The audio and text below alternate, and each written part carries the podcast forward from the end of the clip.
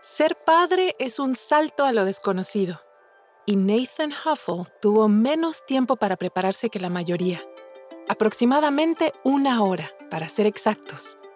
Ese fue el tiempo que pasó entre una llamada de la agencia de adopción y el momento en que Nathan corrió al hospital para conocer a su nueva hija.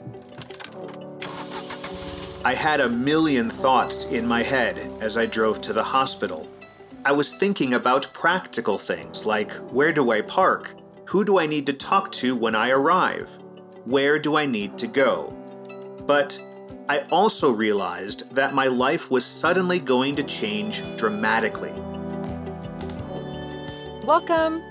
Bienvenidos y bienvenidas a la cuarta temporada de Relatos en Inglés, el podcast de Duolingo que cuenta historias reales y fascinantes para quienes están aprendiendo inglés. En esta temporada, nuestros protagonistas se enfrentan a situaciones inesperadas que les cambian la vida para siempre. Como Kristen Davis, la dueña de un restaurante de barbecue que tuvo que rescatar su legado familiar después de un incendio. O Joe Thompson, que tenía el encargo de coser los guantes que llevaría la primera persona en pisar la luna.